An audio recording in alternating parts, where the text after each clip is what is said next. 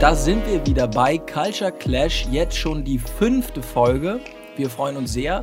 Wir haben auch äh, mittlerweile knapp zweieinhalbtausend Hörer. Und ich freue mich sehr, dass wir heute einen ganz, ganz interessanten Gast hatten, haben, der aus der Fondsszene kommt und berichten wird. Und Stefan, ich glaube, es gibt keinen besseren als dich, um ihn einmal kurz vorzustellen. Ja, Volker Schilling sitzt bei uns. Freue mich wahnsinnig, Volker, dass du hier bist. Das ist super, denn ähm, du bist wirklich so der bunte Hund der Fondsbranche. Ich bin, du warst oft bei NTV, aber ich habe nie, als ich da Moderator war, nie das Vergnügen gehabt, dass ich dich interviewen durfte, wollte. Ich weiß nicht, ob du gesagt hast, nicht von dem Risse interviewt werden. Ja, könnte man fast meinen, ja, aber es war wohl purer Zufall, wie so viele Dinge im Leben. Also ich war oft bei euch bei NTV, aber dich habe ich da nie getroffen. Ich habe auch schon überlegt, ob du da wirklich arbeitest, ja, oder ja, ob du immer nur eingespielt wirst. Achso, ja, genau. Äh, alter Alpha. Nein, und insofern kannte ich den Namen nur so als Lichtgestalt, die durch mein Leben blitzte, bis ich dann auf einer Veranstaltung von Consors war, 2012, 2013 in Hamburg, irgendwo an der Alster war es in der Nähe. Ja. Und habe erstmalig dich erlebt und du hast da einen Vortrag gehalten. Und ich dachte nur, ich versuche ja auch so ein bisschen unterhaltsam zu sein, auch einen Gag zu machen. Aber da dachte ich, wow, also die Gagdichte, das ist sehr, sehr Comedy-reif. Hatte deinen Geckometer dabei. Ja, ja, also das war schon echt auch so ein bisschen an einem Punkt, wo ich dachte, mh, hm, ist das jetzt schon zu viel des Guten? Nehmen die Leute es noch wahr oder ist das jetzt nur so, so, so? Aber es war insgesamt war es einfach gut, weil man einfach dann auch wieder merkt, du bist unheimlich tief im Thema drin. Wie bist du überhaupt reingekommen? Das wollen wir den Gästen mal erzählen, auch Dir, Philipp, auch mal. Ich habe du, hast ja kein, du hast ja keine Ahnung von ja? der Finanz. Du machst mal ein Fondsportal, hast keine Ahnung Richtig. von der Finanzbranche. Muss auch mal einer ähm, machen. Wieso bist du hier jetzt und warum nicht ich, der, der große Fondsadministrator Deutschlands? Naja, ich denke, man muss eine Zeit lang da sein, um überhaupt mal so. Lichtgestalt gefällt mir übrigens gut, ja, das ist ein schöner Begriff. Das, man muss eine Zeit lang da sein, glaube ich, um vielleicht sich solche Dinge auch zu erarbeiten. Ich freue mich, dass ich da sein kann bei euch und ich glaube, ihr seid ja ein bisschen wilder und das, glaube ich, tut mir gut, hast erzählt. Übrigens, der Vortrag, den ich da gehalten habe, der hatte den Titel Ertrag kommt von Ertragen. Ja, und das finde ich sehr spannend in unserer Branche, weil wir reden ja immer ganz viel darüber, was man alles erzielen kann an tollen Renditen, aber keiner redet über das Leid, das damit verbunden sein kann. Ganz spannend. Und die, was die Gagdichte betrifft, ist, ich bin absolut davon überzeugt, dass wenn man Menschen Dinge erzählen will, die sie eigentlich gar nicht hören wollen, und sind wir doch mal ehrlich über Geld reden, ist doch kacklangweilig, ja.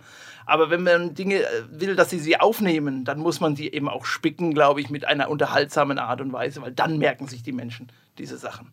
Und ich glaube, das ist etwas, was ich kann. Ich bezeichne mich ja immer gerne als Universaldilettanten in dieser Branche.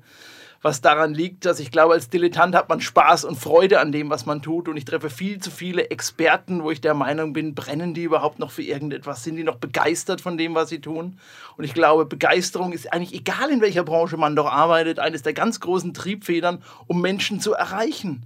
Und wenn ich das nicht möchte, dann muss ich im stillen Kämmerchen arbeiten. Dann kann ich meinen Bürojob machen, ja, meine Stechuhr und ähm, mich am PC setzen. Aber wenn ich Menschen erreichen will, dann muss ich doch mit denen reden oder muss ich mit denen so reden, dass sie mir auch gerne zuhören wollen, weil sonst sind sie doch gar nicht motiviert, irgendwas zu tun.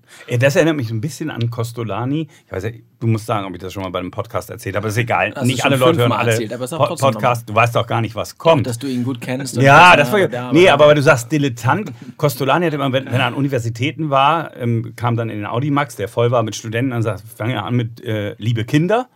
Und dann sagt er, ich weiß genau, ähm, hier im Saal sind Volkswirtschaftsprofessoren. Und ich weiß, was die Professoren über mich denken. Ich weiß, dass sie denken, er ist ein Scharlatan. Aber ich sage Ihnen, besser ein guter Scharlatan als ein schlechter Professor. Sehr geil, sehr geil. Ja, ja Recht hat er da hat, er, da hat er recht und ich merke das ja auch immer wieder. Ich darf ja, ich darf ja in der Branche oft auf der Bühne stehen mit bekannten Fondsmanagern, mit sozusagen auch Idolen für die Anleger sozusagen. Meinem Chef beispielsweise. ja, deinem Chef, Hendrik Lever, ja.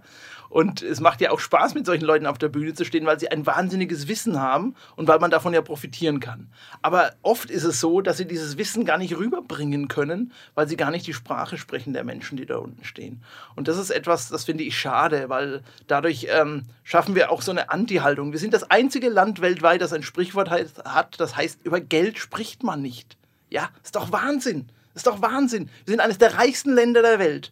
Wir haben pro Kopf viel Vermögen und die Leute wissen gar nicht, was sie damit machen sollen. Ja, mittlerweile wird über Sex offener geredet als über Geld. Ja, ja, natürlich. In der Schule gibt es Sex-Podcasts. Kann man auch machen. Vielleicht sollten wir das Thema mal ändern bei uns. Ja, ja. ja aber gehen die hab, Hörerzahlen durch die Decke. Guck doch mal, ich habe zwei Jungs, einer ist 10 und einer ist 13 und mein Zehnjähriger hat in der Schule eine sexuelle Aufklärung, ja, mhm. eine finanzielle Aufklärung. Was gibt's gar nicht in der Schule? Das ist mhm. überhaupt nicht vorgesehen, ja. Und dann trifft eine Horde von finanziellen Analphabeten, nämlich die, die die Schulen verlassen, auf auf eine Horde von ja, vertriebs- und provisionsgesteuerten Beratern, die ihnen etwas verkaufen wollen, wo die andere Seite nicht beurteilen kann, ist das überhaupt geeignet für mich oder ist es nicht geeignet. Und das ist etwas, das hat sich über die Jahre hin deutlich verbessert, das muss man sagen. Aber wir haben natürlich noch einen weiten Weg vor uns, weil das Image eines Anlageberaters oder auch eines Fondsmanagers oder einer, einer Verwaltungsgesellschaft, das kommt ja gleich nach Staubsaugervertretern und das ist nicht sonderlich populär. Aber dabei ist es doch so eine wichtige Aufgabe. Wir haben, leben in einer Zeit ohne Zinsen, wir leben in einer Zeit, wo die Leute nicht wissen, wie Geldanlage geht. Und wir haben im Deutschen ein Wort, das heißt Vermögensbildung. Da stecken zwei Worte drin, ja? Nicht nur Vermögen, sondern eben auch Bildung. Und deswegen glaube ich, ist das, was wir hier machen, auch so spannend. Weil wir treffen ja jetzt auf eine Zielgruppe, das ist die Generation, die sich Podcasts anhört und die nicht mehr ihr Wissen unbedingt nachlesen will in einen 40 Seiten Jahresbericht einer Aktiengesellschaft, oder? Auf gar keinen Fall. Ja. Aber eben, eben das, was mich ja schon, man muss den Hörern dazu sagen, wir hatten schon Lunch zusammen und wir haben ja auch schon ein bisschen drüber diskutiert. Und äh, du bist tatsächlich die erste Person, wo ich die ganze Zeit wild nicke hinter dem Mikrofon und nur sage, ja, genau so ist es. Nur, nur nicht dagegen kommen. Ich weiß. Also, mach das doch einmal, dass der Hörer weiß, wie das klingt, weiß, wenn man. Ja, genau. Oh, das hört sich ganz Solltest gut an. Das macht er jetzt mit dem Finger. Hallo. Ich wollte, dass du das mit der Nase machst. Mit der, ja, ja, das ist äh, dann nicht ganz so laut. Ja. Aber das, also ich, das hatte ich dir ja auch beim Essen gesagt oder euch gesagt, dieses, was ich so krass finde, ist genau das. Es ist also ich würde sagen, nein, es ist ein sexy Thema. Es geht um, es geht um große Geschichten, um große Marken, um die größten Typen überhaupt von Elon Musk über Bezos, über die Geschichten, die es gibt. Denn, also es ist eine Tragödie, es ist eine, es ist aber auch eine unglaublich hypende Geschichte. Und ich habe mich immer gewundert, weil mir das jeder in der Branche sagt, es ist so langweilig und da will keiner drüber reden. Und dann ist man auf dem Fondkongress und das hatten wir auch kurz angesprochen und da laufen so viele Leute rum und das Gefühl, ich komme ja nicht aus der Branche und ich habe es schon beim Essen gesagt, die die, dass da keiner, das, man hat das Gefühl, man hat vergessen, warum man da ist. Also diesen Purpose, Neudeutsch, also diesen Zweck zu sagen, es ist so ein wichtiges Thema, es ist so spannend und es wird teilweise ohne diese Motivation und diesen, diesen Drive und auch die Liebe, ja, und auch von mir aus auch den Fehler, äh, die Fehlerquelle kommt ja immer mit dazu, ähm, die wird gar nicht gespielt. Das heißt, die Leute haben, schlurfen über diesen Kongress und haben überhaupt gar kein Selbstwertgefühl. Und ich, das ist, glaube ich, auch ein erklärtes Ziel dessen, was wir hier in dem Podcast machen wollen. Deswegen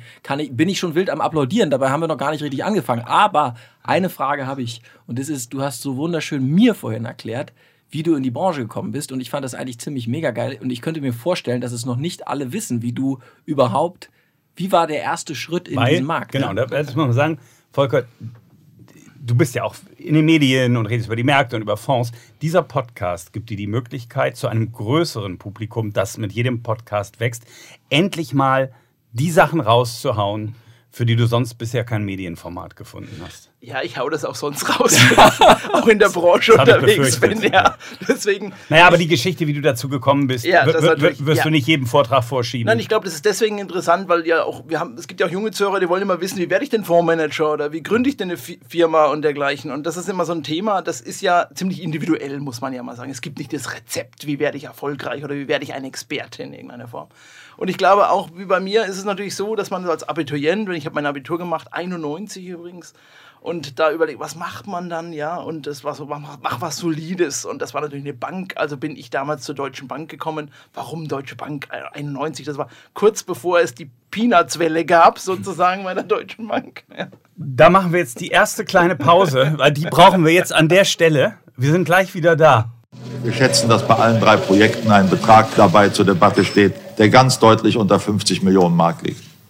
Wir reden hier eigentlich von Peanuts. Fast jeden Monat fällt ein Bauträger in dieser Republik um. Ich kann nur sagen, so what? Ja, Peanuts, du hast es angesprochen. Äh, wir haben hier so kleine Einspieler, sehr markante Aussagen von Wirtschaftsführern oder auch Politikern, die die Sendung unterbrechen. Und äh, normalerweise komme ich dann an den Punkt, wo ich sage, wir müssen eine Pause machen, spielen das ein. Aber wenn du das gerade erwähnst, ja, in der Zeit warst du bei der Deutschen Bank. Es gibt gibt jede Woche, jeden Monat einen Bauträger um etwa 50 Millionen. So what? Komm. Ja, das heute interessiert das überhaupt gar keinen mehr. Damals war das eine Sensation natürlich, dass da einer äh, Flächen anbietet, die es gar nicht gab, ja. Und das war einer der großen Wirtschaftsskandale, muss man ja auch mal sehen. Und wenn man in der Zeit dort ist, dann äh, passieren zwei Dinge. Man verliert vielleicht ein bisschen die Achtung vor dem, warum man dorthin gegangen ist. Aber war es nicht auch so ein bisschen das erste Mal, dieses, also erstmal so auf Englisch, so what? Ja. Und, und also war es nicht auch so ein bisschen so, das er, der erste, vielleicht der erste Bruch in der Außendarstellung der Deutschen Bank, dass da jemand in dem, von dem Format und in der Position so redet? Ja, oder sagen wir, dass, dass, die, dass die Deutsche Bank jetzt im anglosächsischen Banking angekommen ist, oder? Ja, das war sie aber schon vorher und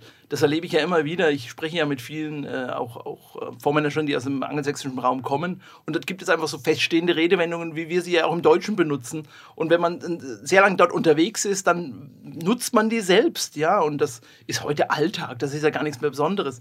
Damals war das aber eine komische Äußerung, weil die Deutschen mit dem Begriff Peanuts überhaupt nichts anfangen konnten. Die einen dachten an die Comicfiguren, ja. Und die anderen mussten erst mal nachlesen. Googeln ging nicht, nachlesen äh, was ist denn das? Ach, eine Erdnuss ist das, ja. Und um Gottes Willen, wie kann denn jemand unser Geld äh, mit sowas wie langweiligen wie Erdnüssen vergleichen? Ja, und heute haben wir Begriffe, die, ich darf mal, wann wir bei dem Begriff sind, ja, ein lieber Kollege sagte zu mir, als wir jemanden gesucht haben und dem nicht genug bezahlen wollten, sagte er, if you feed peanuts, you get monkeys. Ja, und äh, vielleicht ist es bei der Deutschen Bank ähnlich gewesen, wenn man immer nur in Peanuts gedacht hat, dann hat man vielleicht zu viele Affen angelockt, ich weiß es nicht.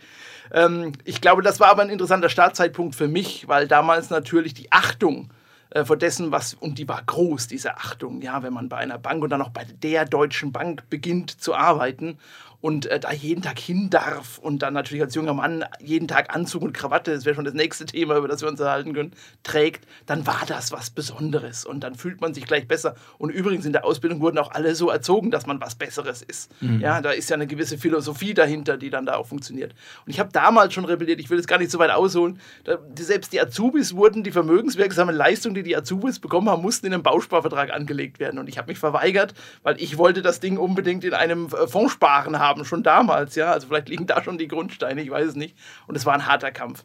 Ich habe eine kacklangweilige Bankausbildung gemacht. Bin danach nach Mannheim gegangen und habe dann etwas getan, das war vielleicht eher etwas ungewöhnlich.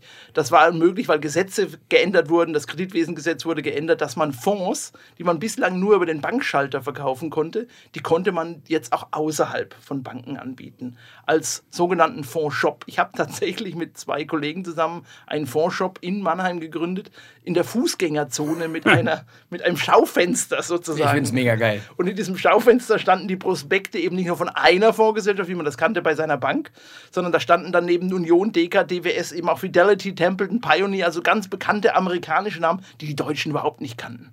Und dann saßen wir drei jungen Schnösel da drin, zwei waren noch äh, an der Uni, ich war der Einzige, der überhaupt Beratungserfahrung hatte in irgendeiner Form.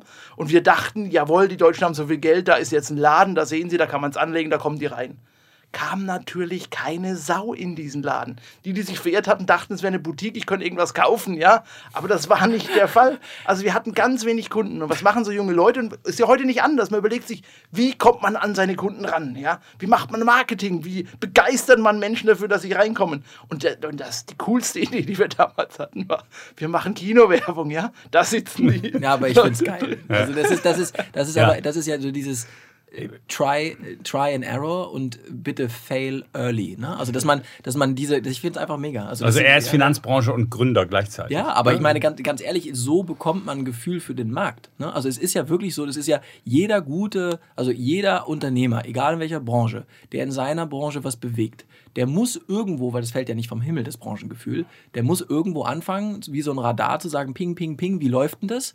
Und desto mehr er gesehen hat und Fußgängerzone, sowas liebe ich ja. Rausgehen, ja. direkt gucken und dann voll einen auf die Fresse kriegen, aber dann weiß ich auch, links brauche ich nicht mehr abbiegen. Dann mache ich so halb links, kann ich nochmal einen auf die Fresse. Okay, brauche ich auch nicht mehr. Ich finde es Also das ist eine Zeit, die ist natürlich durch viele Fehler auch geprägt. Und ich erzähle ja auch immer den, den Jungen bei uns auch im Hause, Mensch, ihr müsst, ihr müsst auch Fehler machen, das gehört ja dazu. Fehlerkultur wäre auch ganz eigenes Thema, wie wir das ja. bei uns beispielsweise lösen.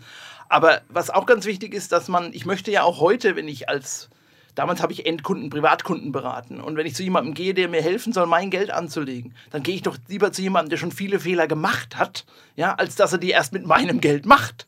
Und, da, und das ist ja wichtig, weil wie kann ich denn was lernen, wenn ich nicht irgendwann mal auch etwas falsch gemacht habe? Und wir haben wirklich in dieser Phase vieles ausprobiert. Wir waren da wirklich an den Leuten dran. Nach einem Jahr wollten wir eigentlich zumachen, weil das Geld war ausgegeben. Und dann kann man auch mal, auch mal sagen, dass tatsächlich auch Glück eine Rolle spielt im Leben eines Unternehmers. Und das hatten wir damals, nämlich ein Jahr später, im November 1995, kam äh, damals Stiftung Warentest heraus mit einer Publikation, die erstmalig sogenannte Fondsshops getestet hat. Wir waren Testsieger in allen Kategorien. Beste Aufbereitung der Unterlagen, beste Beratung. Weil, weil, ihr, weil ihr der einzige deutschlandweit war? Nee, da gab es schon, es gab so 12, 13 Stück, sowas, okay. weil ich mich erinnere, an Fondsshops. Und das Interessante ist, wir waren deswegen Testsieger, um jetzt mal ein bisschen auf Nähkästchen plaudern hier, weil es war ja kaum einer da bei uns. Und dann kam da so ein Testberater von, von mhm. Stiftung Warentest. Der hat die Luxusbetreuung und, Ja, der hat, wir hatten Zeit ohne Ende. Ja, das heißt, wir haben den beraten, ja, so bestmöglich es nur ging. Der hat Unterlagen und Aufarbeitungen bekommen. Der war begeistert, um es kurz um zu sagen. Aber das Verrückte daran ist, und dann sieht man, wie schnell sich das eben verändern kann. Danach war der Laden voll.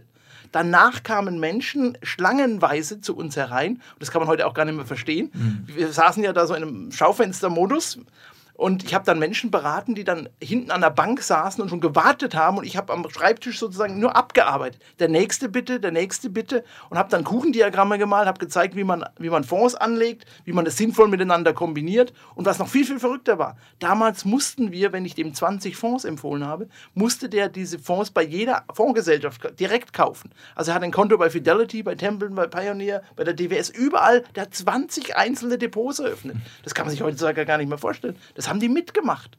Ja, und das waren meine Anfänge da. Und dann kamen die 90er Jahre, wo natürlich wahnsinnig die Märkte gelaufen sind. Dann haben wir dieses neue Marktthema gehabt plötzlich. Also plötzlich waren die Deutschen, und das war so die erste Welle, muss man ja mhm. mal sehen, die Deutschen begeistert für die Aktienanlage. Mhm. Und was danach gekommen ist, wissen wir ja alle, da kam dann die Ernüchterung dann auch bei den Deutschen. Ja. ja.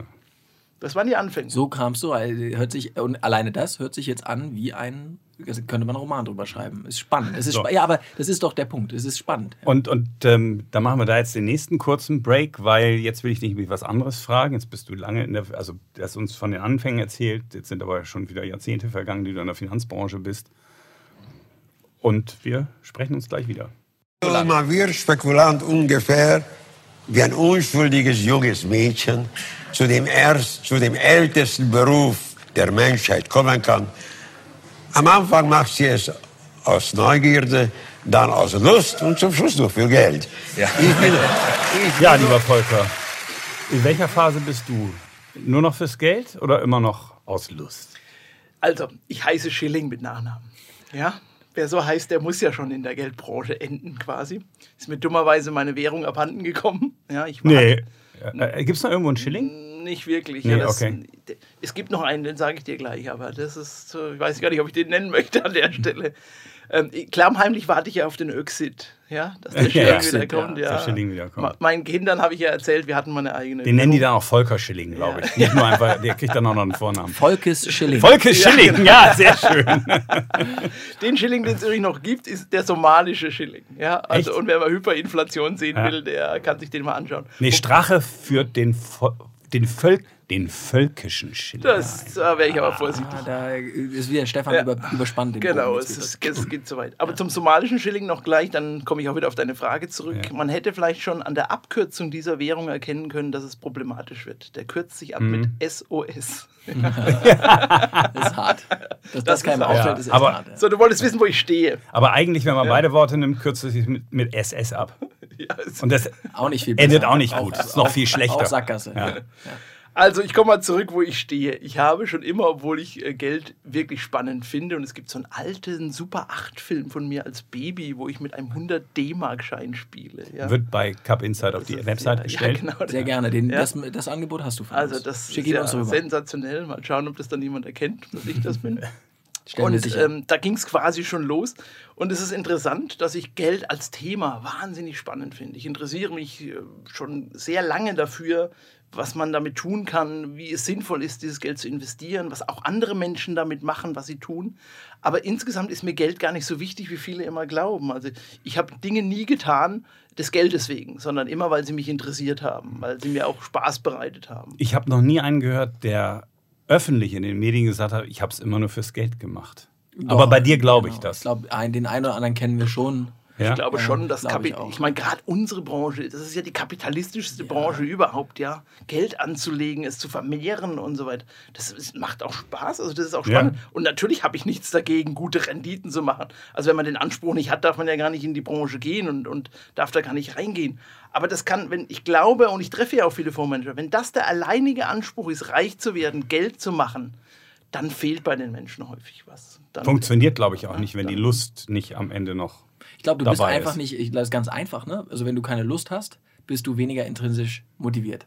Wenn du weniger intrinsisch motiviert bist, wirst du schlechter sein als der Durchschnitt. Weil wenn du konkurrierst mit Leuten, die genauso gut sind wie du, aber intrinsisch motiviert sind, Lust haben an dem, die einfach morgens aufstehen und sagen, ich habe da Bock drauf, ich möchte mit den Menschen arbeiten, ich möchte die meine Technologie entwickeln, dann bist du besser. Und deswegen sehe ich es wieder mal wie du, dass, äh, dass äh, ähm, ohne die Lust an den Dingen wirst du nicht super erfolgreich. Ich muss, Äh, ich muss auch sagen, ja. Stefan, ich habe heute mehr Lust denn je.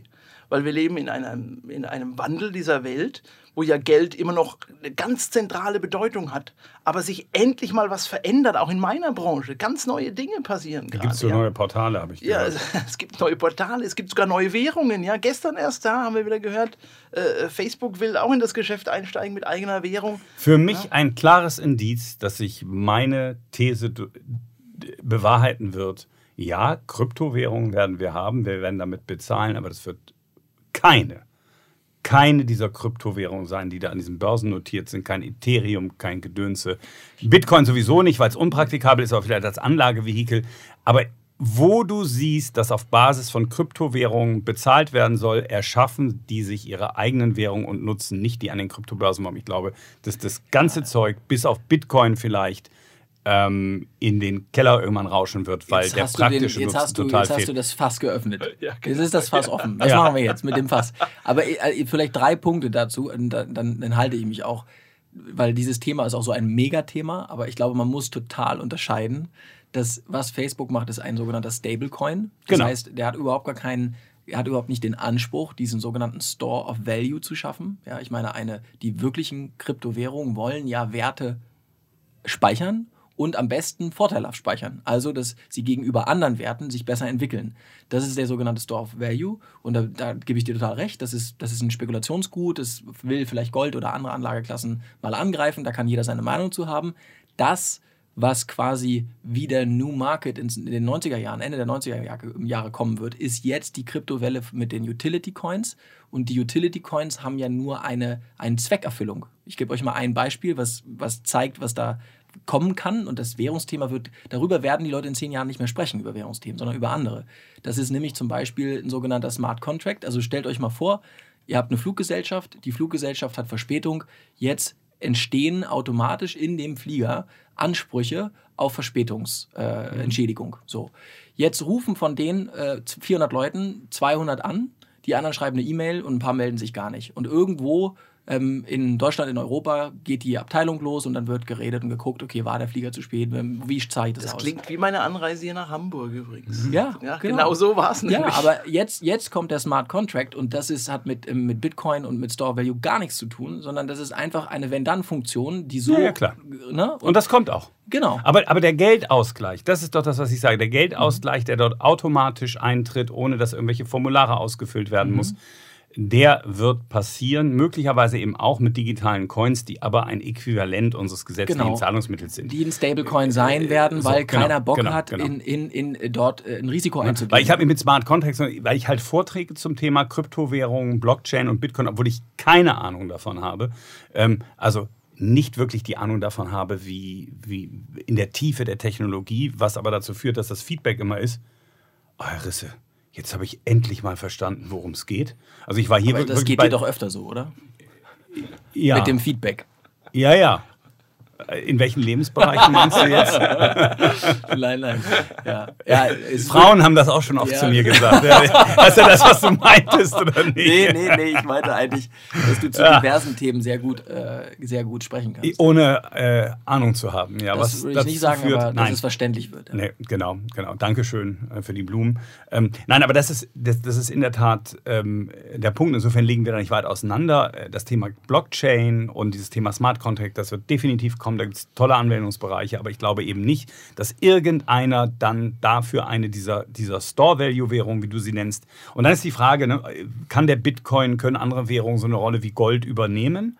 Ähm, oder sagt man sich, boah, da bin ich lieber beim Gold, habe ich irgendwie die, die, die Vorkommen sind absehbar, äh, ob da einer diese Software oder Ja. die Blockchain nachher manipuliert. Aber- das wird sehr, sehr spannend. Ja, aber auch das ist, glaube ich, genug, genug Inhalt für einen neuen Podcast Ja. an sich. Was ich interessanter finde, glaube ich, für unsere Branche, in der wir alle drei jetzt unterwegs sind, ich auch, ich sage jetzt mal unsere Branche, fühlt sich noch ein bisschen fremd an, aber nach zehn Monaten, glaube ich, darf ich das, ist, dass man ja in der Finanzbranche eigentlich sich, ich fühle mich in der Finanzbranche, sage ich meinen Mitarbeitern zur Motivation immer, so ein bisschen wie ein Turnschuhverkäufer in 2008. Ja, das heißt, was ich an der Finanzbranche so fin sp- spannend finde, also an der real existierenden Finanzbranche in Deutschland, wenn es um Investmentfondsprodukte und Anlageprodukte geht, dass wir zwar schon immer über diese Firmen reden, weil man in denen Geld anlegt und sagt, ah, ist alles so spannend, was wird da kommen, aber tatsächlich wir eigentlich noch in 2008 festhingen, als die ersten jungen Männer sich hinstellten und sagten, könnte man nicht einen Turnschuh übers Internet verkaufen. Ja? Das heißt, was ich so spannend finde, ist, wie die Szene sich extrem extrem gut versucht zu orientieren über Geschäftsmodelle der Zukunft, aber gleichzeitig in der Szene selbst. Ähm, ne, wir haben über, über den, äh, wie heißt er noch, der, der Fondsanalyst. Mhm. Ja, wir haben über Formate gesprochen. Wie sieht heute noch was aus? Wie wird Geschäft noch Ja, muss, gemacht? man- muss man dann ja. kurz erklären. Der Fondsanalyst, erklär es selber. Ja, Ähm, das ist eine Publikation. Ich sag kurz, wie sie aussieht. Ja, Also mich hat sie erinnert an Börsenbrief mit Glück ganz frühe 80er Jahre, eher 70er Jahre und dann im Layout nicht verändert. Mhm. Äh, mit einer Schreibmaschine geschrieben, auf den Kopierer gelegt, dann Kaffee gescannt, dann gescannt und ein PDF draus gemacht. Ja. Weil, weil sowas heute nötig ist. Du hättest auch einfach Retro sagen können. Ja. dann wäre es das auch gewesen. Ja, es ist äh, in der Tatsache so, ich würde sagen, es ist sogar noch viel schlimmer. Ja, also es ist, ähm, um es konkret zu sagen, Times New Roman Blocksatz. Und das muss man auch lesen. Das ist ja nicht jedermanns Sache zu lesen, ja. Aber der Vorteil ist, es, Was sehr ausführlich ist. ja, ne, es, man sieht kein, es sieht kein anderer so aus wie wir. Mhm. Und ähm, ich werde immer wieder angesprochen, da muss doch mal, das muss doch mal das Layout muss doch mal moderner gemacht werden. Das so sieht doch kein Newsletter oder keine Informationszeitschrift mehr aus. Dann sage ich, ja, genau. Da hast du eigentlich Potenzial, YouTube-Star zu werden. Also mit, mit dem Fondsanalyst. Weil wenn du blaue Haare hast und über die CDU redest, dann hast du schon mal ganz gut Publikum. Na, also der. Fondsanalyst ist schon mal blau, das ist interessant. Ja, das erste Kriterium hätte ich schon mal erfüllt. Wir reden aber über Fonds. Und ich glaube, man muss über Fonds mehr denn je reden. Wir haben über 10.000 Investmentfonds in Deutschland. Ich habe es vorhin schon mal gesagt, ich persönlich. Die alle bin der- gebraucht werden, glaube ich. Ja, oder? ich bin persönlich Ja. der Meinung, dass zwei Drittel davon überhaupt nicht gebraucht werden. Äh, wir haben viel zu viele Investmentfonds. Die, die Phil, sind- Philipp reckt gerade die ja, Daumen. ja, das sehen die Leute bei einem Podcast nicht. Du ich musst mach- es sagen. Ich Ich mach's sag, noch, einfach, ich sag gar nichts mehr, weil ich finde es ja, einfach. ich mach's noch mal deutlicher. ähm, von den 10.000 Fonds sind zwei Drittel unnütz. Ja, es werden nicht nur nicht gebraucht, sie sind völlig unnütz. Sie haben doch eine Nutzenfunktion haben sie, nämlich sie verdienen Geld für, den, für die Fondsgesellschaft oder für den, der den Fonds aufgelegt hat, aber nicht für die Anleger. Wir haben ein viel zu verklüftetes, viel zu kleinteiliges, viel zu ähm, unübersichtliches und leider auch zu teures Umfeld für Investmentfonds in Deutschland. So, kann man dann empfehlen, in die Zertifikatebranche zu wechseln? Da gibt es Ah, ja, 800.000. aber Also, da, da Ja, das da- ist auch so gestört. Nein, also das ist auch so ich muss ja über das verrückt. reden, über was ich mich, wo ich mich auskenne. Und das sind Ja. Fonds. Zertifikate, wie du schon sagst, über 800.000 am Markt, die du kaufen kannst. Aber da, wenn ich immer höre, oh, der Fonds ist so ein Dschungel, ja, Quatsch, das ist ein Vorgarten höchstens, ja. Die Zertifikatebranche ist der Dschungel. Mal gar nicht davon reden, was an derivativen Produkten noch da draußen Aber- Aber auch, im, aber auch um im Bild zu bleiben, im Vorgarten will Unkraut gejätet werden, oder? Und das ist das, worum es geht. Naja, wenn man den Deutschen zuschaut, wie sie äh, Geld in Wertpapieren anlegen, dann ist das ungefähr so, wie wenn du in den Garten gehst und deine Blumen ausreißt und das Unkraut gießt. Ja? Warum? Was machen die Deutschen? Wenn sie Gewinne haben, dann nehmen sie die voreilig mit und wenn sie Verluste haben, dann sitzen sie wie Blei da drauf und warten immer in der Hoffnung, irgendwann wird es doch mal kommen. Herr Schilling, wann kommt die Telekom-Aktie wieder auf das und das Niveau? Wann, wann haben Sie die gekauft? Ah, bei 50, na, bei 60, bei 60 haben Sie. Ja, weiß das die Aktie auch, dass Sie da gekauft haben? Viele Leute glauben immer, Ja, dass aber das mir ist ein ja. Punkt, eine Sache brennt mir in der Analyse Ja. jetzt doch auf der Seele, weil das ist doch, viele fragen sich und sagen, immer wenn ich mit den Leuten spreche, sagen, okay, Philipp, toll, dass du in der Branche bist, aber ganz ehrlich, du wirst auch nur mit Wasser kochen, das bejahe ich auch. Ähm, und es wird gar nicht möglich sein, die Leute zu, dafür zu, äh, zu, zu motivieren, sich damit auseinanderzusetzen. Und das, was ich eben super gut fand, und deswegen habe ich auch die Daumen hoch gereckt, war, wir leben in einer Branche, in der die überwiegende Zahl der Produkte überhaupt keine Daseinsberichtigung aus Investorensicht hat. Und das ist aus meiner Sicht einer der Kernprobleme, die der Branche Glaubwürdigkeit nehmen. Denn jeder, der Erfahrungen sammelt, wir haben Mitarbeiter, die beim Bewerbungsgespräch sagen, mein Vater hat ähm, alternative Investmentfonds gekauft, Schiffsfonds vor 5, 6, 7, 10 Jahren. Ich bin bei Cap Insight, weil ich es so eine Sauerei fand, der hat so drunter gelitten, ähm, dass er da so viel Geld verloren hat. Der, der Punkt ist genau der, ich glaube, es ist eine Hypothese, die man aufstellen kann, dass, dieser, dass diese Selbstzweckprodukte der Branche insgesamt so sehr schaden und dass die Erfahrung mit diesen Selbstzweckprodukten, die eben nur für den Vertriebskanal und vielleicht auch noch für den Fondsmanager und andere Dienstleister einen, einen Ertrag bringen, aber eben nicht für den wirklichen Kunden. Das ist ja ungefähr so, als wenn man sagen würde, ich habe viel zu viele, keine Ahnung, äh, ein Überangebot bei Schuhen von denen eigentlich 70 Prozent keine Sau interessiert. Die würden einfach pleite gehen. Hier ist das nicht so, weil jedes, jeder Vertrieb hat sein eigenes Silo, die haben ihre eigenen Wege, die haben ihre eigenen Strukturen, die haben ihre eigenen Maklerstrukturen und die machen mit ihrem Produkt ihre Churn. Und wenn du dann aber sagst, als Urgestein der Branche, 60 Prozent von denen sind überflüssig, heißt es, dass 60 Prozent dieser Abschlüsse, die da passieren, eigentlich nicht im besten Interesse des Anlegers sind, sondern eigentlich Produkte sind, die keiner braucht. Und das ist aus meiner Sicht ein ganz großes Problem, was auch dazu führt, dass Leute irgendwann vielleicht sagen oder auch lernen, das ist nicht ein Produkt, was mir gut tut.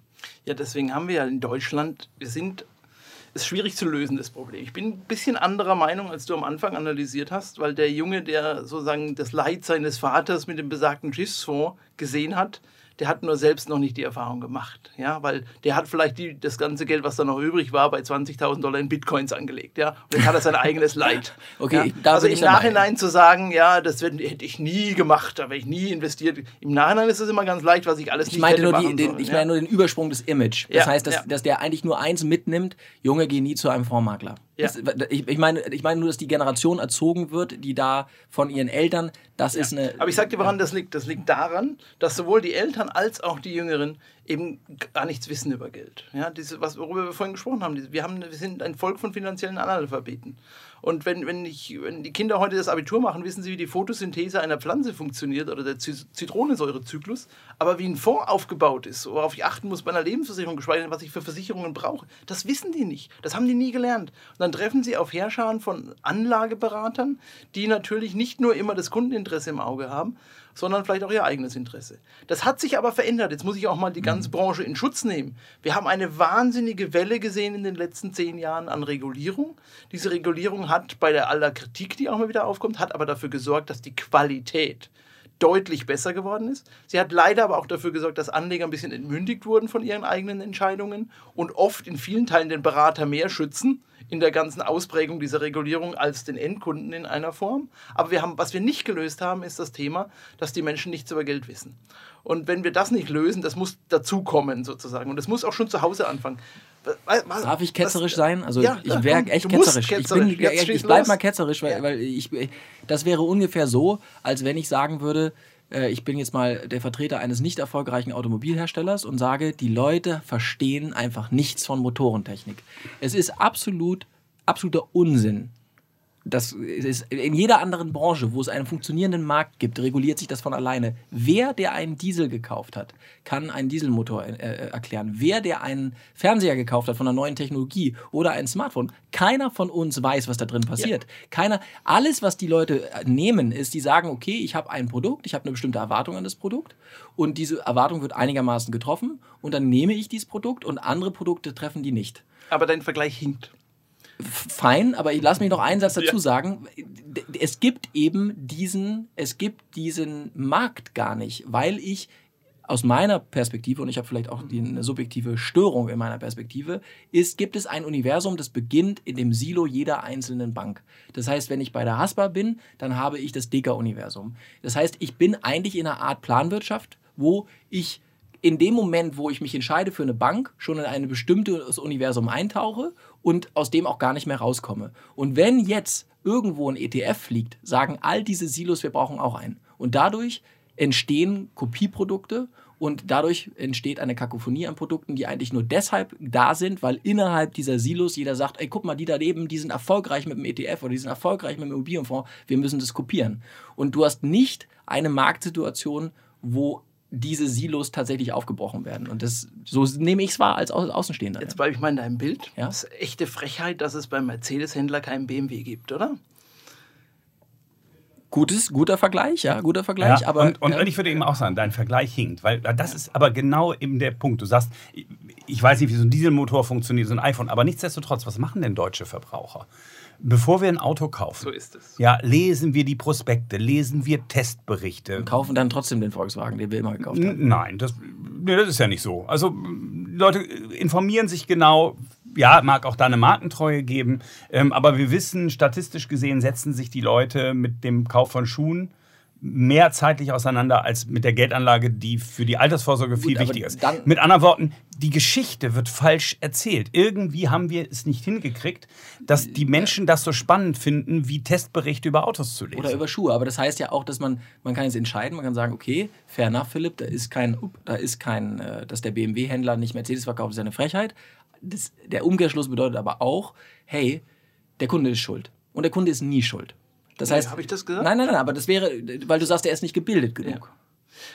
Also das, ist ja, das ist interessant, was Stefan sagt. Beim Autokauf bildet er sich ja anscheinend weiter. Und bei der Kapitalanlage tut er das nicht. Da vertraut er darauf, was andere ihm sagen. Ja? Und das, da ist die Diskrepanz sozusagen dazwischen. Und was wir hier machen, das ist viel zu viel klein-klein.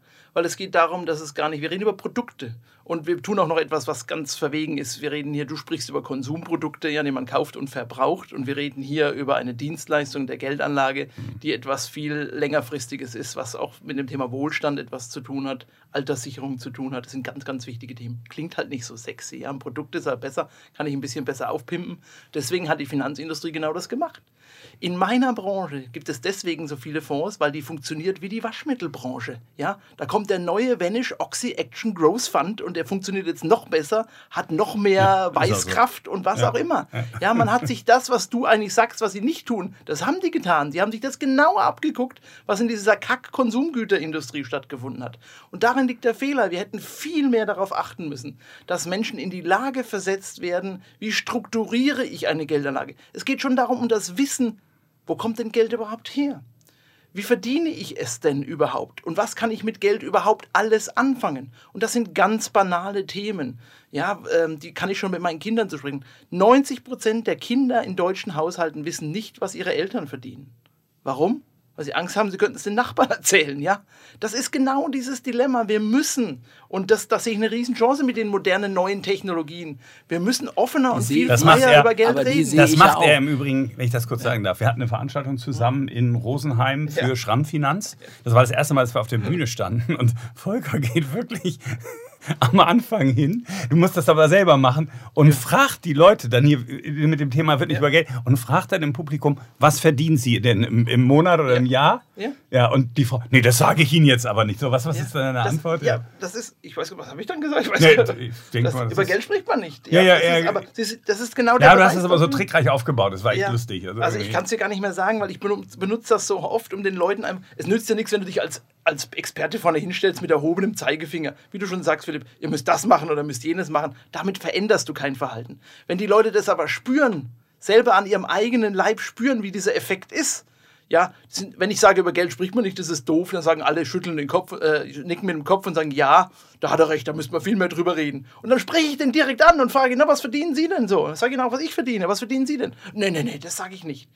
Also bei sich anfangen ist doof immer, ja. Die anderen sollen erstmal Aber das, das, anfangen. das klingt mir immer noch nach jemandem, der, der versucht, biologisches Essen zu verkaufen und sich dann darüber beschwert, dass die Leute einfach zu doof sind, keinen Bock haben, sich zu bilden und den Mist immer noch weiter essen. Also ich bin einfach, ich bleib ketzerisch, ne? Ja, ja, klar. Weil der, Die mag ich am liebsten, die Ja, aber das ist, das ist so, der, weil am Ende, ich meine, Sehr heiß hier. Die Ketzer wurden die nicht früher ist echt- verbrannt auch. Ja, ich Also- weiß, du hast ja schon über andere Nicht, Dinge die gesprochen. Beim Lunch, ja. Ja. Ja, genau.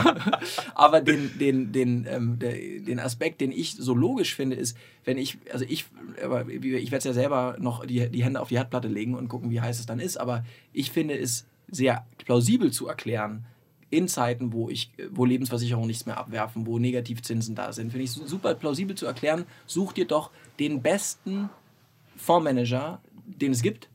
Und der macht das für dich. Und ich verstehe das, dass die Leute das Thema Opportunitätskosten nicht verstehen. Das habe ich auch schon begriffen. Dass die also nicht verstehen, dass wenn du nichts tust, du jeden Tag was verlierst. Ja? Und dass du dich irgendwann auch entscheiden musst. Aber ich finde den Pitch, der war doch nie einfacher. Also, ja. Und jetzt kommt aber ein ganz schwieriger Punkt. Ja. Und der ist wichtig. Den, müssen wir auch unbedingt sagen. Und das muss auch hängen bleiben, was wir jetzt sagen. Es, nehmen wir mal an, du wärst sogar in der Lage, den besten Fondsmanager für dein Geld zu finden. Aber wenn du in der nächsten Krise, und es wird immer wieder Krisen geben in der Geldanlage, also das heißt, es wird auch Verluste geben, um am Schluss einen tollen Ertrag zu machen, muss ich zwischenzeitlich auch mal aushalten können, Verluste zu realisieren. Ihr erinnert euch an meinen Vortrag, Ertrag kommt von Ertragen. Ist der gleiche Wortstamm. Und selbst wenn du in der Lage bist, den besten Fondsmanager zu finden, nützt der dir nichts, wenn du der nach zehn Jahren eine tolle Durchschnittsrendite hat, wenn du dazwischen vor lauter Angst, weil plötzlich Blut auf den Straßen fließt, ja, um das alte Börsianer-Sprichwort zu gebrauchen, dann verkaufst, weil du die Hosen voll hast. Und das ist das Dilemma. Das hat was mit einer, ja, das hat eher was mit Erfahrung zu tun oder mit einer Kultur zu tun, sowas aushalten zu können oder gar nicht erst ein Investment einzugehen, wo ich solche Grenzerfahrungen dann womöglich mache. Und das müssen wir den Menschen beibringen. Wir müssen ihnen nicht den Umgang mit Rendite beibringen. Das kapieren die schon von alleine. Wir müssen ihnen den Umgang mit Risiken beibringen. Und das ist natürlich deshalb schwierig, weil die Deutschen panische Angst haben vor dem Thema Risiko. Das Wort ist negativ besetzt, damit wollen sie sich gar nicht auseinandersetzen. Und wenn ich Finanzberater bin, bin ich heute eigentlich jemand, der mit viel mehr mit meinen Anlegern über Risiken reden muss. Aber das ist nicht sexy, das schreckt ab, das will doch keiner. Als ich Anlageberatung jahrelang gemacht habe, war meine erste Frage, die ich Anlegern gestellt habe, als sie zu mir kamen, Herr XY, wie viel Geld wollen Sie denn verlieren? Und da guckten die einen ganz komisch an. Herr Schilling, rannten raus. Herr Schilling, ich komme nicht zu Ihnen, um Geld zu verlieren. Ich will, dass es mehr wird. Dann sie heißen doch Schilling. ja, ja, das sage ich ja. Ja, aber das ist genau der Punkt. Da haben sie sich noch nie drüber Gedanken gemacht, wie viel sie überhaupt aushalten können. Weil bevor der Ertrag kommt, wird es irgendwann mal solche Phasen geben. Und wenn sie das nicht wissen, ich muss das wissen, sonst kann ich ihnen nicht vernünftig irgendwas empfehlen, wenn ich nicht weiß, was sie aushalten können. Und das sind grundlegende Dinge, die haben überhaupt nichts mit dem Produkt zu tun. Deswegen sollten wir viel, viel weniger über Produkte reden, sondern lieber über solche tatsächlichen Grundlagen. Das kann ein bisschen sacken, würde ich sagen. Wir machen eine kleine kurze Unterbrechung und sind gleich wieder da. Immer wenn es um Krieg geht, sind am Ende weniger vorhanden und es gibt immer Gewinner und Verlierer. Und ich habe die Absicht, mit unseren Partnern, die VW in der ganzen Welt hat, der Sieger zu sein. Volker, du hast äh, vorhin von dem Blut gesprochen, das auf den Straßen fließt. Äh, und wir haben darüber geredet, dass die Deutschen nicht über Geld reden, dass sie an diesem Thema abglitschen. Ähm, du führst jetzt ja quasi einen Krieg, was man mich, also einen Krieg gegen diese Unkenntnis. Ähm, denn was die Leute nicht wissen, die da draußen jetzt zuhören, du bist der eigentliche, die graue Eminenz, der Strippenzieher hinter dem Zukunftsfonds von Bild Ex-Chefredakteur Kai Diekmann und dem bekannten Investmentbanker Lenny Fischer. Das ist nämlich ein Greif Capital Fonds, also von deiner, von deiner Company. Ihr bemüht euch wahnsinnig. Wir haben das im ersten Podcast besprochen. Ich finde das alles super, was ihr da macht. Da gibt es gar nichts auszusetzen. Wirklich sehr basic mit Filmen zu erklären und trotzdem Milliarden. So das Ziel waren irgendwie 20 Milliarden. Ich weiß nicht, was der Diekmann da erzählt hat. Und ihr habt wie viel drin? 13 Millionen? 15,5. Ah, ist ja Wahnsinn. Wie viel Ähm, kommt von Greif? Darf ich mal sagen, ist es übrigens wurscht, ob man eine Million managt, 10 Millionen oder 10 Milliarden. Man soll es immer anständig machen. Ja, das Deswegen stimmt. spielt das Volumen erstmal keine Rolle, wenn man Management macht. Ja, ja. Nee, darum geht es aber nicht. Es geht um die Fragestellung, warum ihr mit der medialen Unterstützung, die es auch gibt, durch, glaube ich, T-Online, dann natürlich durch Springer, war, und, und ihr habt eine gute Website, warum verfängt das nicht? Warum sagen die Leute nicht, Mensch, ja, die haben ja recht und jetzt haben sie es mir endlich so erklärt, dass ich es verstehe und ich kaufe hier einen Fonds? Also ich muss noch klarstellen, ich bin nicht die graue Eminenz hinter dem Fonds. Die Greif AG, also mein Unternehmen, ist der Asset Manager für den Fonds. Der Fonds gehört der deutschen Gesellschaft, äh, der deutschen Fondsgesellschaft und ist initiiert natürlich von den Personen, die du auch genannt hast. Ich bringe nur die ganz langweilige Aufgabe, den Inhalt dieses Fonds zu managen. Und zwar, und gerade das passt ja ganz gut, weil wir gerade so über das Thema Risiken gesprochen haben. Die Zielgruppe sind Anleger, deutsche Anleger, Investoren, die bisher ihr Geld leider nur am Zinsmarkt oder nur im Sparbuch, nur im Festgeld gehalten haben.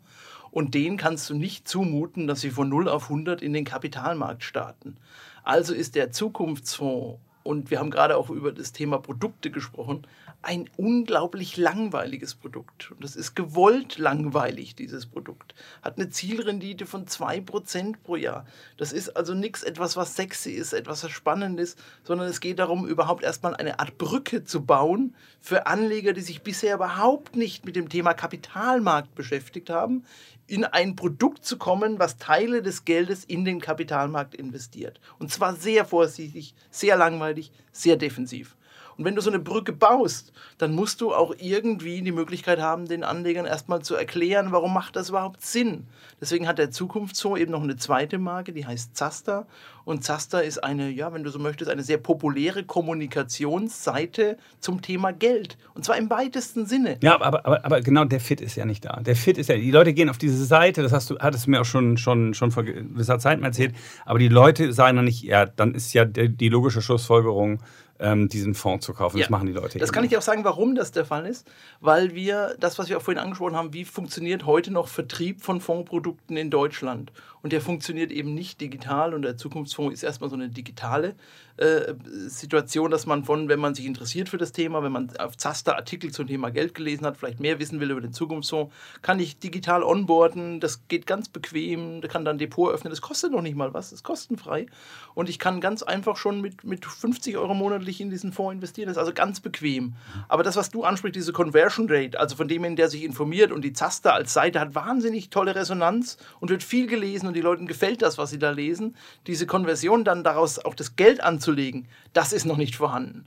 Und das liegt daran einerseits, weil wir natürlich das Geld liegt immer noch überwiegend bei den Menschen, die gar nicht digital bereit sind, mhm. ihr Geld anzulegen. Das müssen wir auch mal sehen. Dieser Generationswechsel hat überhaupt noch nicht stattgefunden, da wo das Kapital momentan sitzt und wo es künftig sein wird. Deswegen muss man schon auch einen gewissen Atem haben, eher wie so ein Unternehmer. Man muss ja erstmal gut sein, man muss sich erstmal hinstellen und da muss man auch erstmal Ergebnisse abliefern. Und natürlich hat man als Unternehmer immer, möchte man, dass es schneller geht, dass man schneller erfolgreich ist, dass es besser schon jetzt mehr Geld drin ist. Aber ich glaube, das ist einfach eine Frage der guten Arbeit und des Durchhaltens bei so einem Produkt. Ja, aber also ich finde eine Sache auch da nicht schlüssig. Und das ist, gerade wenn Zaster Vertrauen aufbaut und breit erstmal informiert, warum würde ich dann nicht zumindestens im Anschein äh, versuchen, mehr als ein Produkt an, anzubringen. Also ich, was für mich der absolute Widerspruch da war. Ich, darf ich gleich ja? was sagen dazu? Ja, Zaster bietet überhaupt kein Produkt an. Nicht mal den Zukunftsfonds. Und das ist etwas, was ich auch für ganz wichtig halte. Wir haben ja darüber gesprochen, warum gibt's nicht, warum kann man sich nicht unabhängig von irgendwas informieren über solche Dinge. Genau. Und auch wenn du mal auf Zaster gehst, wirst du nichts über den Zukunftsfonds lesen, weil darum geht es nicht. Es geht nicht darum, den Zukunftsfonds dort zu promoten, sondern es geht darum, was ich vorhin gesagt habe, sich erstmal mit Menschen zu unterhalten, über Geld, über Geld zu sprechen. Über ganz einfache Dinge. Du sagtest Dinge. aber schon, dass, wenn die Leute es dann gelesen haben, dass es dann die digitale Möglichkeit gibt, sich mehr über Zukunftsfonds zu, zu, äh, zu ja, erfahren. Zaster ja. ist eine Marke des Zukunftsfonds. Okay, also gehört es ja schon zusammen. Dann kann ich natürlich, wenn ich weiter gucken möchte, wenn ich das gut finde, was da gemacht wird, das kennt ihr ja auch aus anderen Bereichen, wenn ich ja, irgendetwas gut finde, dann vertraue ich dem. Und Vertrauen, ich habe in meinem Büro hängt ein Satz, den ich aufgehängt habe für alle unsere Mitarbeiter und auch für alle unsere Kunden, der heißt Vertrauen ist die wiederkehrende Erfüllung von Erwartungen.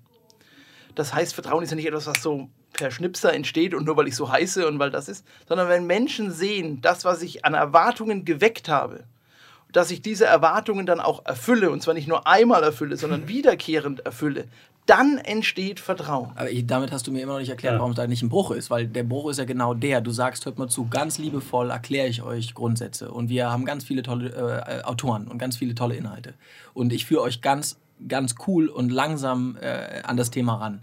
Und jetzt öffne ich, weil es eine Marke ist, die zusammenspielt mit einer anderen, eine Tür. Und dahinter steht nur ein Produkt. Dann würde ich dir als Konsument sagen, ich hatte dir vertraut und jetzt steht dahinter ein. Es ist so ein bisschen so, als wenn ich dir sage, ich, ein, ne, ich bin Automotorsport und ich, ich bringe dir das Nein, Thema da und da steht du, ein Auto dahinter. Ja, ne, darf ich ganz kurz, ja. Stefan, muss ich sagen, äh, da verwechselst du das Produkt mit der Dienstleistung. Das okay. Produkt ist nämlich nur die Hülle. Das Produkt, die Hülle ist der Fond. Und warum ist die Hülle so interessant? Weil die ist steuerlich sauber, die kann ich in jedes Depot reinkaufen, die ist also bequem, die hat ein tägliches Pricing, die ist liquide täglich. Also die Hülle, mhm. das ist das Produkt und das macht es so interessant. Der Inhalt aber im Zukunftsfonds, der ist ja diese Strategie, die da drin ist. Das ist ja das genau, was du möchtest. Wir sind nicht festgelegt auf Aktien, wir sind nicht festgelegt auf Anleihen, nicht auf Rohstoffe. Wir können alles machen. Wir sind völlig unabhängig in der Auswahl. Das heißt, ich habe keine Vorgaben, auch von niemand anderem Vorgaben sozusagen, was wir im Zukunftsfonds an Produkten umsetzen können, solange sie in dieses Risikoprofil dieses Fonds passen. Und deswegen muss man unterscheiden zwischen die Hülle ist zwar ein Produkt, aber der Inhalt ist völlig unabhängig. Deswegen sind wir auch der Asset Manager, weil wir eine Fondsboutique sind. Wir sind nicht irgendeiner Bank, einer Versicherung, einem Staat, einer Organisation oder sonst irgendwas verpflichtet. Wir wählen völlig frei die Inhalte aus. Als ich heute Morgen hergekommen bin, äh, da liegt so ein, so ein Online-Marketing-Rockstar-Extraheft, was vom Hamburger Abendblatt produziert ist, glaube ich, wenn ich es richtig verstanden habe. Und da gibt es ein Podcast-Special und da steht drin, wie macht man erfolgreiche Podcasts. Und da heißt es, ein Podcast soll nicht länger als ein Inlandsflug dauern. Ich glaube, da sind wir jetzt langsam.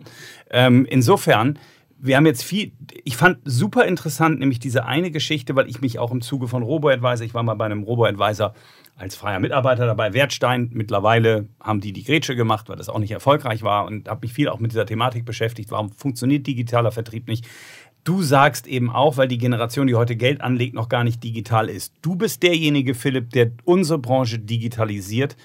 Ähm, deswegen die Frage, vielleicht an euch beide, wo stehen wir in zehn Jahren? Hast du dann die Branche digitalisiert? Rennen die Leute dann in den Zukunftsfonds und sagen, ich brauche hier keinen Anlageberater? In 10 Jahren, 15 Jahren? Ich finde, ich finde, unabhängig von Cap Inside ist das Problem hier doch schon umrissen worden. Nämlich, wir haben eine Kakophonie an Produkten. Wir haben kein Vertrauen der Endanleger, dass sie diese Produkte verstehen. Das heißt, die ganz, ganz große Aufgabe ist, Übersicht, Eingrenzen, Verständnis, Vertrauen aufzubauen. Das ist das eine Thema. Ähm, und das tun wir bei Cap Inside jeden Tag, ähm, dadurch, dass wir eben alle relevanten Inhalte ansteuern, egal wo die herkommen. Und das Zweite ist, auch wieder Self-Esteem reinzubringen in die Branche, nämlich dass diejenigen, die beraten, das mit Leidenschaft tun und diejenigen sich auch so verstehen, dass sie was ganz Wichtiges machen für die Volkswirtschaft und für jeden, der hier unterwegs ist. Und auch dieses Selbstvertrauen und Selbstbewusstsein wieder aufzubauen, diesen Purpose reinzubringen, weil man was Gutes tut und Leistung bringt für den Endanleger. Auch das sehe ich als eine Aufgabe. In zehn Jahren, denke ich, wird die, mehr als die Hälfte der Produkte weg sein. Der Druck von den, von den äh, amerikanischen auch den globalen Titeln wird aus meiner Sicht größer werden. Ähm, ich glaube, dass wir viele, viele der Asset Manager in der Form, wie wir sie heute sehen, und wir haben ja auch über ein paar namentlich gesprochen beim Mittagessen, das machen wir an dieser Stelle nicht öffentlich, aber ich glaube, wir sind. Nee, weil die sollen dir auch das Geld erstmal noch geben, bevor genau, sie dann so pleite sind. Aber dass, dass es da natürlich die berühmten Legacy-Themen gibt, von der Depot-Schnittstelle über Informationen, über den Vertriebsfunnel, ähm, dass äh, da einige uns in zehn Jahren werden, wird es einige große Namen in der Form nicht mehr geben. Wer sich jetzt nicht ändert, der, der äh, wird es nicht schaffen. Also das sehen wir schon. Es gibt Konzentrationen in der Fondsbranche, immer mehr Fusionen. Gerade die großen Häuser fusionieren gerade miteinander. Ich glaube, man muss es regional noch unterscheiden, was in Europa passiert und was in Amerika passiert. Die Technologie wird für alle gleich sein. Wir werden auf neue Technologien übergehen. Ich bin anderer Meinung, was die Produkte betrifft. Ich glaube, die Produktzahl wird zunehmen. Ich glaube, wir werden mehr Produkte sehen in dem Glauben, dass ich die mit Einsatz der neuen Technologien, die noch besser filtern, beherrschen, auseinanderhalten kann ich glaube, dadurch, dass wir neue Technologien haben, wird es einfacher sein, neue und schnell Produkte auf den Markt zu bringen. Und man wird viel mehr Try and Error haben, was nicht unbedingt zum Wohl des Anlegers dann ist. Ja? Man wird viel auch mit auf dem, auf dem Rücken des Anlegers austragen an, an Produkten. Es werden individualisierte Produkte kommen, individualisierte Investmentfonds, ja? wie wir das auch in anderen Produktgattungen sehen. Es werden maßgeschneiderte Bausteine wird es geben. Das macht die neue Technologie möglich und damit wird der Dschungel nicht kleiner werden. Ich glaube, wir werden mehr Angebot bekommen. Umso wichtiger, und da sind wir gleicher Meinung, ist, dass es neben der Technologie auch immer noch Menschen in dieser Branche braucht, weil Vertrauen wird leider nicht von Maschinen immer wieder aufgebaut, sondern durchaus von Menschen. Und ich würde, wenn ich heute ein junger Mensch wäre und würde mich für das Thema Geld interessieren, dann ist das ein toller Job. Das Rückgrat, was du haben möchtest bei den jungen Leuten, das kann man bekommen und das kriegen auch viele junge Leute. Das darf nicht nur alles unter dem Deckmantel finanzielle Freiheit und alles wird gut sein, sondern es muss auch wirklich ernst gemeint sein, anderen Menschen helfen zu wollen, wie sie ihr Kapital vernünftig strukturieren. Das ist eine Riesenchance, ein Riesenberufszweig auch noch in der Zukunft. Sag noch einmal, was ist Vertrauen? Was sagst du dann? Vertrauen ist die wiederkehrende Erfüllung von Erwartungen. Ja, und wo du das sagst, da habe ich mich an meiner Autofahrt, ich musste, weil sonst mit dem Zug, musste gestern mit dem Auto aus Frankfurt hierher kommen, weil ich was transportieren musste und habe, und damit können wir den Podcast dann beenden mit einer anderen Podcast-Empfehlung und habe die ganzen Stunden den Podcast Faking Hitler gehört. Über die Fälschung der Tagebücher mitgeschnitten, original.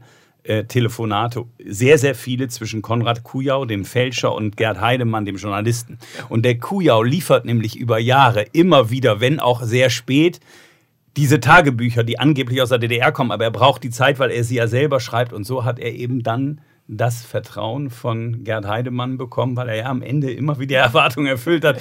Die Tagebücher in Gänze erfüllten dann nicht ganz die Erwartungen des Stern und der deutschen Öffentlichkeit. Also kann man sehr, sehr gut hören. Ist sehr, sehr lustig auf einem Inlandsflug oder Dann auf einer hoffen wir, dass wir die Erwartungen der Hörer getroffen, überfüllen und äh, übererfüllen und hoffentlich auch noch in Zukunft treffen werden. Gerne. Ich danke euch. Bald wieder. Ja. Danke Dank, dir, dass du hier da warst. warst. War wirklich, also mir hat Spaß gemacht. Ja. Tschüss. Tschüss. Tschüss.